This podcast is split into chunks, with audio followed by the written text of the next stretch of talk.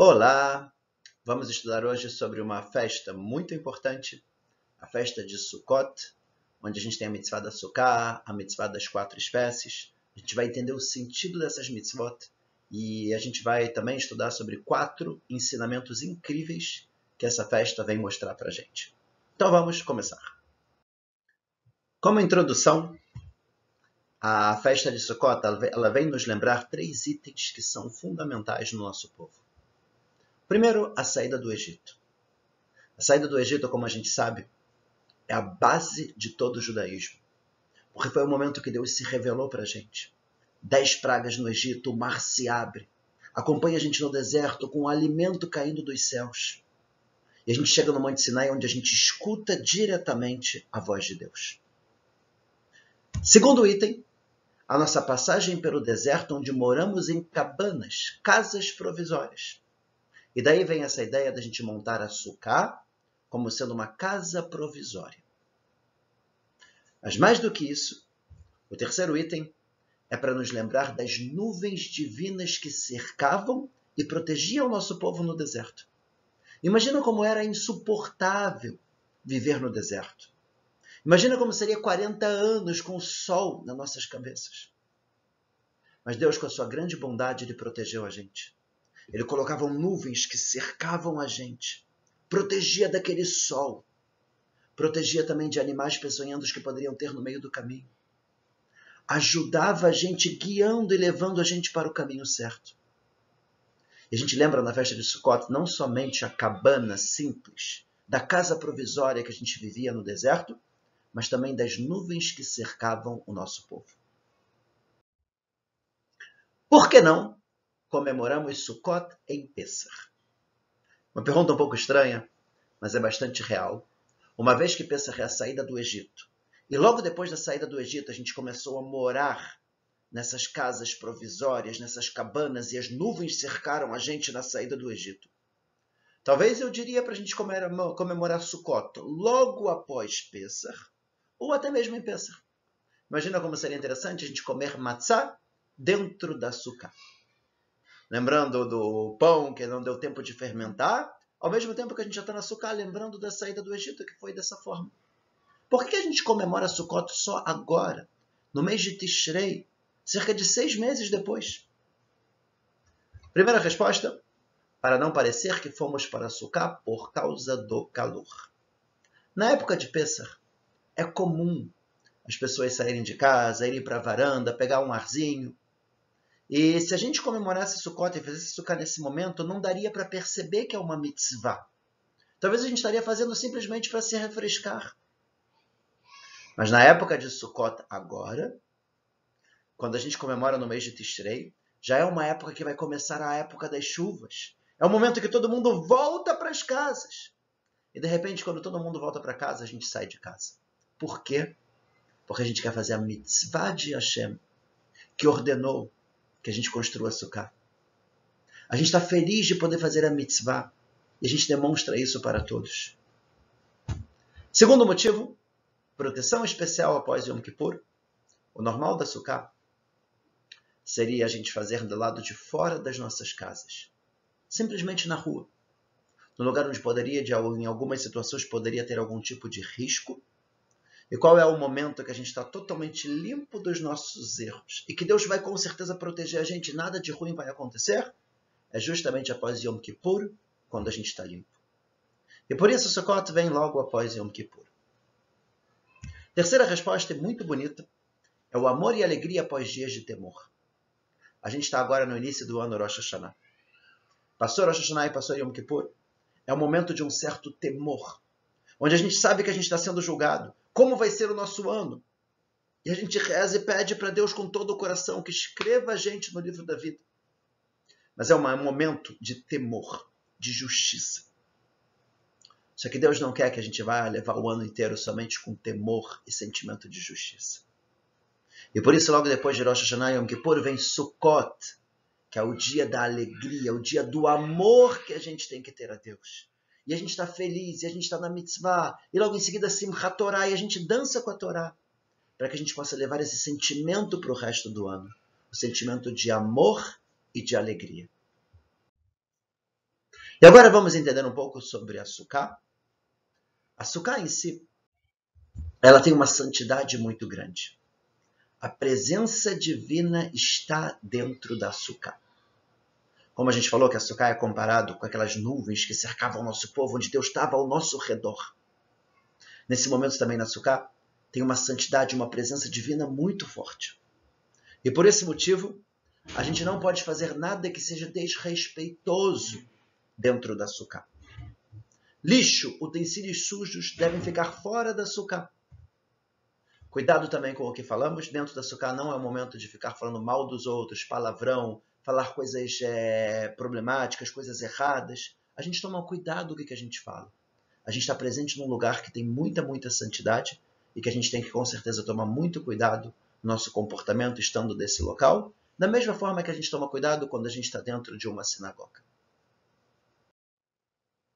E agora vamos para o primeiro ingrediente, primeiro item muito importante que a gente aprende da festa de Sukkot, que é a alegria.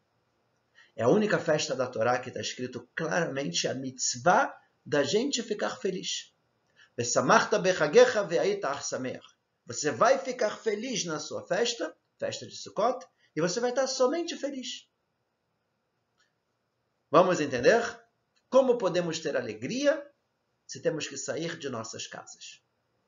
A gente está no conforto das nossas casas, nossas mesas e camas e tal, e de repente Deus manda: sai de casa, vai para uma cabana do lado de fora. De manhã cedo já começa a entrar um pouco de sol, ao amanhecer. De repente, se chover, começa a molhar um pouquinho. Como é que eu posso estar feliz saindo de casa? E aqui tem uma mensagem realmente muito bonita para as nossas vidas. Tendemos a pensar que a alegria está no material. Os nossos sábios e falam no Perkei Avot, quanto mais material a pessoa tem, mais preocupações ela tem.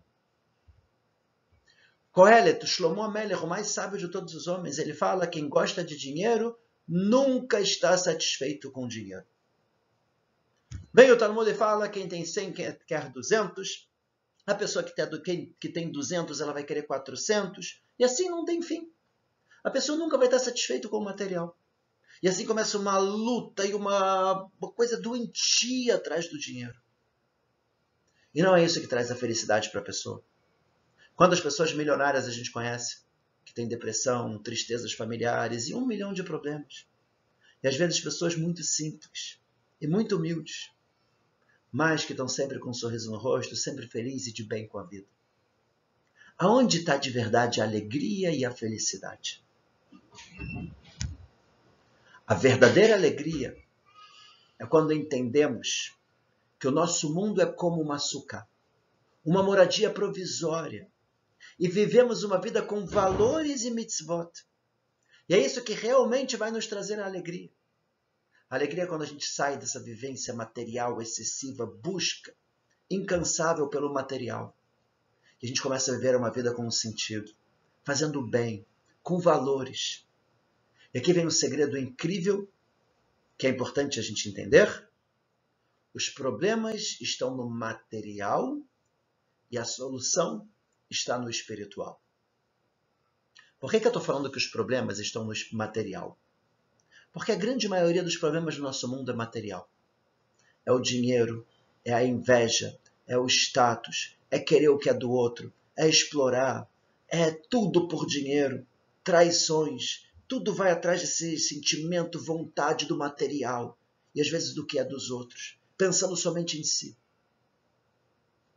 No espiritual é diferente. Para a gente entender isso bem, eu vou trazer o exemplo da vela na vela a gente tem a parte inferior, que seria a cera, e a parte superior, que seria a chama. A cera seria comparado com o material. A chama é comparado com o espiritual. Se eu pego a vela e dou a vela para alguém, eu perdi. Se eu quiser de novo essa vela, eu vou ter inveja, eu vou tentar comprar, eu vou tentar adquirir, eu vou perguntar para a pessoa se ela me venderia, talvez eu vou roubar, mas eu não tenho mais. A chama que simboliza o espiritual se eu dou para alguém a chama, eu acendo uma outra vela, mas a minha vela continua acesa. O exemplo, por exemplo, de um sorriso. Eu dou um sorriso para alguém, a pessoa ficou feliz, ela também acendeu um sorriso. E eu não perdi nada. Eu dou palavras bonitas para alguém, eu fico feliz, e aquela pessoa também ficou feliz. Eu ensino Torá, eu estou feliz de ensinar e a pessoa está recebendo também conhecimento. No espiritual, quando a gente dá, a gente não perde. A gente também ganha. Se eu pego o dinheiro e dou para alguém, eu perdi. Mas se eu transformo meu dinheiro em espiritual, e eu pego esse dinheiro para dar uma tzedakah e fazer uma mitzvah, eu dou com toda a alegria do mundo e eu sinto que eu ganhei, eu não perdi. Esse é o objetivo que a Torá tem nas nossas vidas. É ligar o espiritual no material, trazer valores, de forma que todo o nosso trabalho, todo o nosso dinheiro e todo o nosso material vire espiritual. E a pessoa nunca vai nem pensar em prejudicar alguém. A pessoa que, por exemplo, dá 10% do que ela ganha para tzedakah, essa pessoa nunca vai pensar em roubar ou prejudicar uma outra pessoa. E assim por diante, todas as mitzvot da Torá vêm transformar a nossa vida material em espiritual. Dar um sentido para nossas vidas. Fazer com que a gente viva com muito mais alegria. Sinta muito mais completo. Essa é a primeira mensagem de Sukkot. A alegria.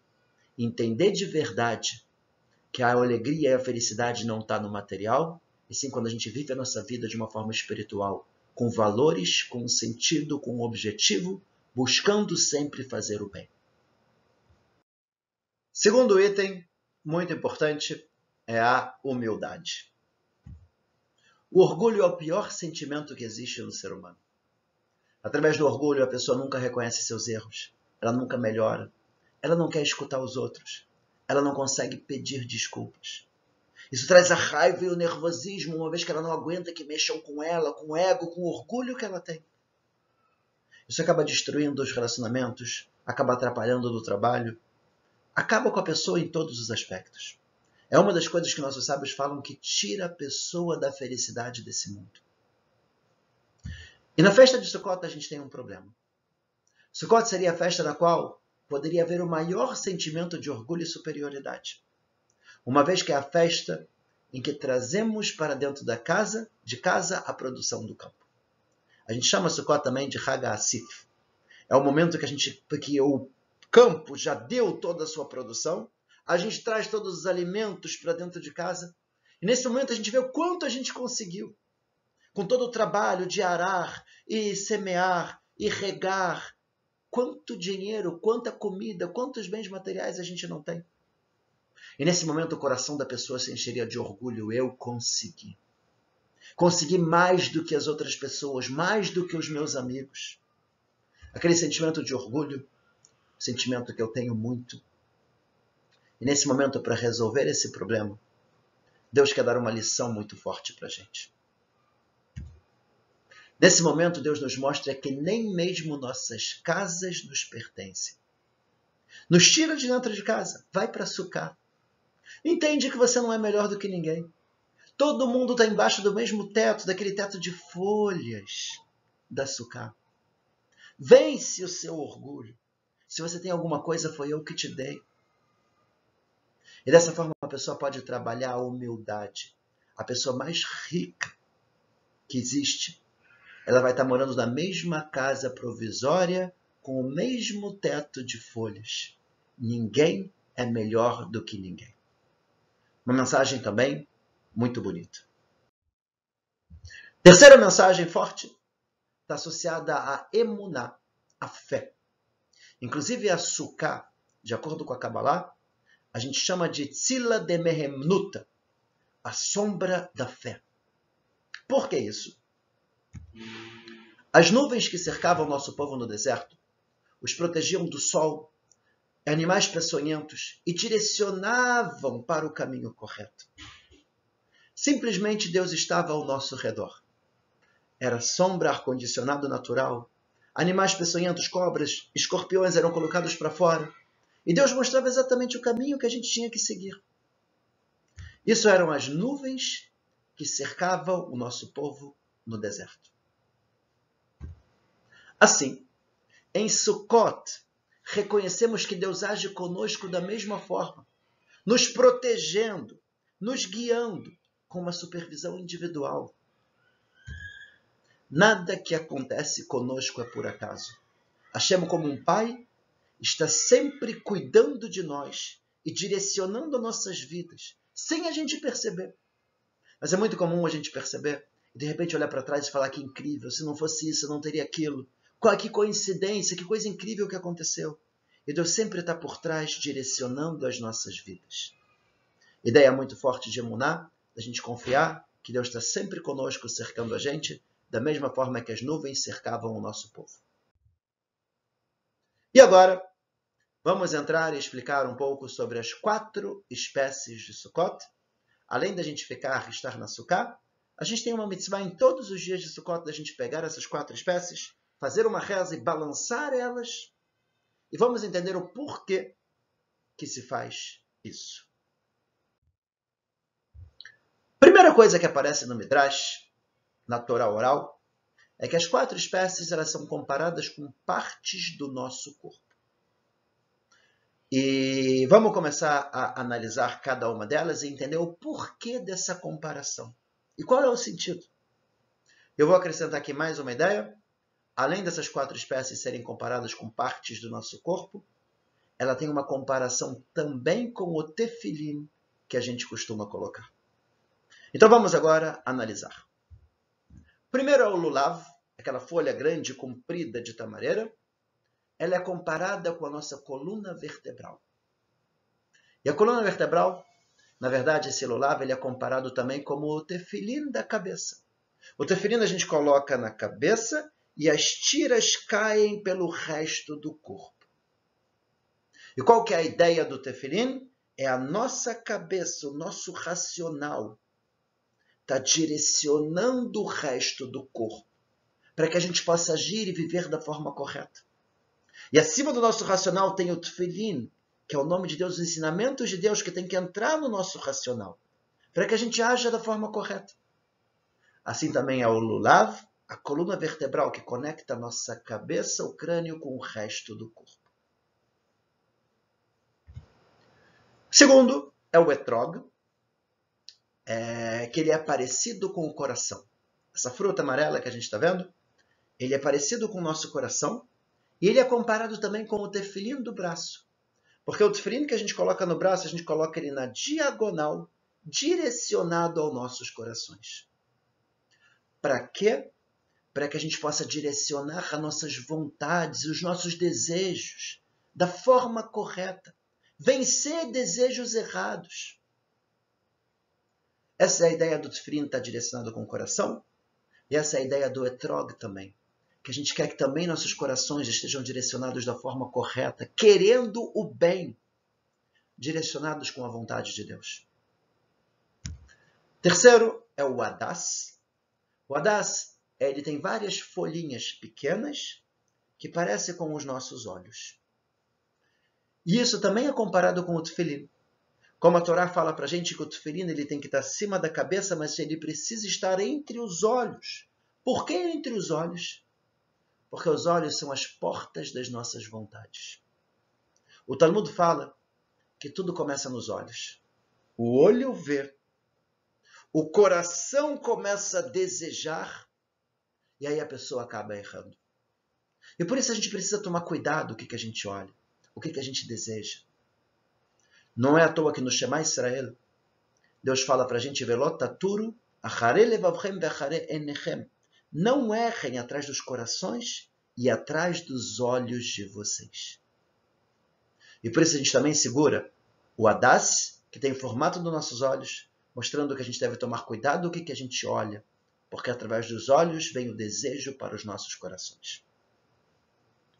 Por último, a Aravá, que ela tem uma folha um pouco mais comprida que é parecido com a nossa boca.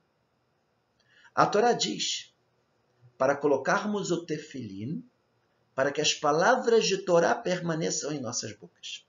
Quando a gente coloca o tefilim na cabeça e no braço, a gente se cuida. Não é o momento da gente pensar besteira, falar besteira. Nesse momento a gente está rezando, está falando coisas boas, está pedindo para Deus, estudando Torá. A gente está cuidando das nossas bocas. A nossa boca é uma arma muito forte. Pode machucar demais. Pode prejudicar muito. E a gente tem proibições muito fortes da Torá relacionadas com a nossa boca. A proibição de falar mal dos outros, proibição de lachonará, proibição da gente machucar, proibição inclusive da gente comer coisas que não deve comer. E dessa forma a gente está direcionando tanto o nosso coração, o nosso racional, os nossos olhos e a nossa boca, para que a gente possa viver a vida com o significado da forma correta, vivendo a vida de acordo com a forma como Deus orienta a gente na Torá. E aqui vem o quarto item muito importante que a gente aprende de Sukkot: a união. A união é fundamental e, através da humildade, esse seria o primeiro passo para a gente atingir a união. Quando a gente entende que a gente não é melhor do que ninguém, quando a gente sai das nossas casas, quando a gente está embaixo do mesmo teto, quando a gente entende que o nosso mundo é passageiro, a gente começa a ter uma união mais forte. Mas além disso, as quatro espécies, elas dão para a gente uma mensagem bonita também de união. As quatro espécies simbolizam a união de todas as partes do nosso povo. O etrog, que é aquela fruta, ela tem cheiro e gosto. O cheiro, nossos sábios comparam com bons atos, e o gosto, nossos sábios comparam com a Torá. Simbolizam a parte do, do povo que tem bons atos e que também tem a Torá. O Adás, ele tem cheiro, mas não tem gosto, simboliza as pessoas que têm bons atos, mas não têm Torá. O Lulav tem gosto, mas não tem cheiro, pessoas que têm Torá, mas sem bons atos. E a Aravá, por último, não tem nem cheiro nem gosto, pessoas que não têm nem bons atos e nem Torá. E para a gente cumprir a mitzvah, a gente precisa unir a todas essas espécies. E não importa agora se a pessoa tem Torá ou não tem Torá, se ela é religiosa, se ela não é religiosa, se ela tem bons atos, se ela não tem bons atos. Sempre a gente precisa estar unido. Unido com o sentimento de ser um povo, onde um sempre vai ajudar o outro. Essa união ela é fundamental. E agora que a gente já venceu o orgulho, a gente pode poder se unir com as quatro espécies juntos. E dessa forma a gente consegue ter uma alegria muito grande perante Deus. Agora vamos entender o sentido mais profundo que tem por trás dessas quatro espécies. Um grande sábio, o ele fala que essas quatro espécies são como se fosse o cetro do rei. Por que, que isso é importante para a gente? O cetro do rei, no caso, seria como se fosse o cetro de Deus. E vamos entender o sentido que tem por trás disso? É, são quatro espécies que não têm um anjo intermediário. Aparece no Talmud que para toda planta nascer, Deus manda um anjo, uma força espiritual que faz com que aquela planta nasça. E o Hidá fala que tem quatro espécies, que são justamente essas quatro espécies de Sukkot, que não tem um anjo intermediário. E que quando ela vai é, crescer, vem Deus diretamente e faz com que ela cresça. Isso é chamado do cetro do rei. E a grande pergunta é: quem pode segurar o cetro do rei? Quem pode pegar, por exemplo, a coroa do rei? A princípio, a pessoa que pega o cetro ou a coroa do rei deveria receber pena de morte. E o rei não pode abrir mão da honra dele. Assim fala no Talmud, para não virar um oba-oba no país, o rei ele não tem possibilidade de abrir mão da honra dele. Então ninguém poderia pegar o cetro do rei. Por outro lado, no Talmud fala que o pai ele pode abrir mão da honra dele. E por isso a única pessoa que pode pegar o cetro do rei ou a coroa do rei é o filho do rei. E agora a gente está começando a entender o que é Sukkot. Enquanto em Rosh Hashanah e Yom Kippur, dias do julgamento, a gente estava falando de Deus como ele sendo o rei, agora em Sukkot a gente fala para Deus que ele é o nosso pai. Agora é o momento da bondade e piedade. Segurar o cetro do rei é mostrar a Hashem, ele é o nosso pai. Isso é muito forte. Tão forte que a gente vai ver agora o motivo de por que, que a gente precisa balançar essas quatro espécies. A gente costuma pegar as quatro espécies e fazer uma brahá, e depois que a gente faz a brahá, a gente balança para todos os lados. para frente, trás, direita, esquerda, cima, baixo. Por que, que a gente balança? Primeira explicação que aparece no Talmud é, essas quatro espécies são como se fosse uma flecha nos olhos do Satã. O Satã é o anjo que ele quer nos acusar, falar sobre os nossos erros, ver tudo de errado que a gente fez. Só que quando esse anjo vê que a gente está segurando o cetro do rei, e que nós somos os filhos do rei, que Deus ele é o nosso pai, nesse momento ele vai embora. Ele não consegue mais acusar a gente. E essa é a forma também da gente mostrar como um sinal que nós vencemos o julgamento. Hashem é o nosso Pai. O Satã ele não consegue acusar a gente. E a gente balança isso com alegria, mostrando que Deus que está em todos os lugares, direita, esquerda, frente, trás, cima, baixo, Ele está conosco, Ele é o nosso Pai. Terceira explicação, a gente reconhece que tudo é de Deus e por último, está escrito que isso afasta também o vento, o orvalho prejudicial, nos quatro cantos do mundo, trazendo bem para toda a humanidade. Vamos agora para leis práticas de Sukkot, de forma bem, bem resumida. Açúcar. Açúcar não é apenas uma simples cabana como qualquer outra. Existem várias leis referentes à sua construção para que ela seja realmente uma sukkah ksherá, adequada, onde possamos cumprir todas as mitzvot do Hag. Por isso, aquele que não é especialista no assunto não deve construí-la sozinho, sem a orientação de um rabino. Caso contrário, a pessoa poderá estar fazendo apenas um simbolismo e não cumprindo a mitzvah. Isso é uma coisa que a gente precisa tomar muito, muito cuidado. Tá? Infelizmente, as pessoas vivem muito o judaísmo de forma simbólica, e a pessoa faz qualquer tipo de sukkah e acha que estaria fazendo a mitzvah, e muitas vezes a pessoa não está. Tem leis específicas de como construir, e é importante a gente sempre perguntar para que a gente possa fazer da forma correta. Comer e dormir na sukkah. Durante a festa de Sukkot, a sukkah passa a ser a nossa casa. Temos a obrigação de comer e dormir na sukkah. Aqui vale frisar que a mitzvah da sukkah e dos Arbat é tanto para homens quanto para mulheres. E os dois costumam realmente fazer essa mitzvah. Tem uma pequena diferença. O homem, se ele não faz, ele está deixando de cumprir o mandamento direto de Deus e ele teria uma certa cobrança por isso. A mulher, se ela deixar de fazer, ela não teria essa cobrança. Mas se ela fizer, ela está fazendo uma mitzvah igual ao homem. Então vamos agora entender como fazer essa mitzvah. É uma mitzvah da Torá comer pelo menos 28 gramas de pão dentro da sucá, nas duas primeiras noites de Sukkot. Mas o ideal seria comer um pouco mais de 56 gramas. Ou seja, as duas primeiras noites de Sukkot é importante a gente se esforçar para ir a Sukkah e cumprir essa mitzvah. Durante os outros dias de Sukkot, eu não tenho a mitzvah da Torá de comer na Sukkah.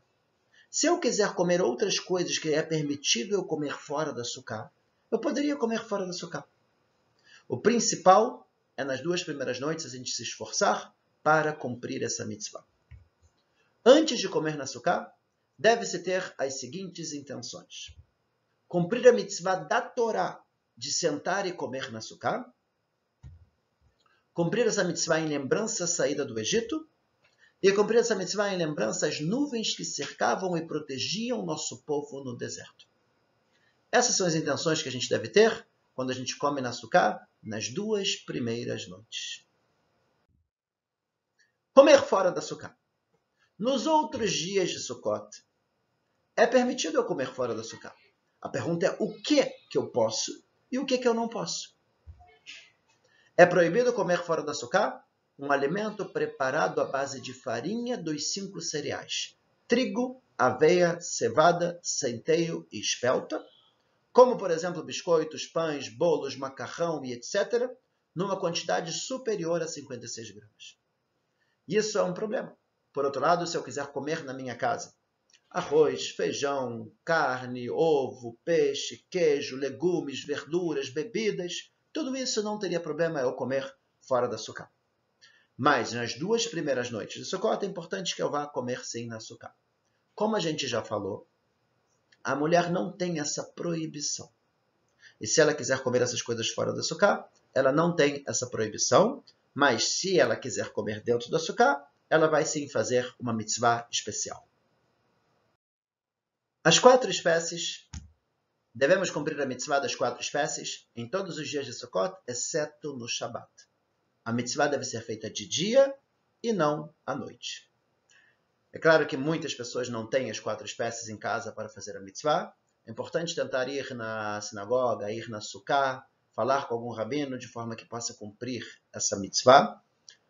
Normalmente as pessoas que vão na, numa refeição na sukkah durante o dia sempre vai ter alguém com as quatro espécies que pode emprestar.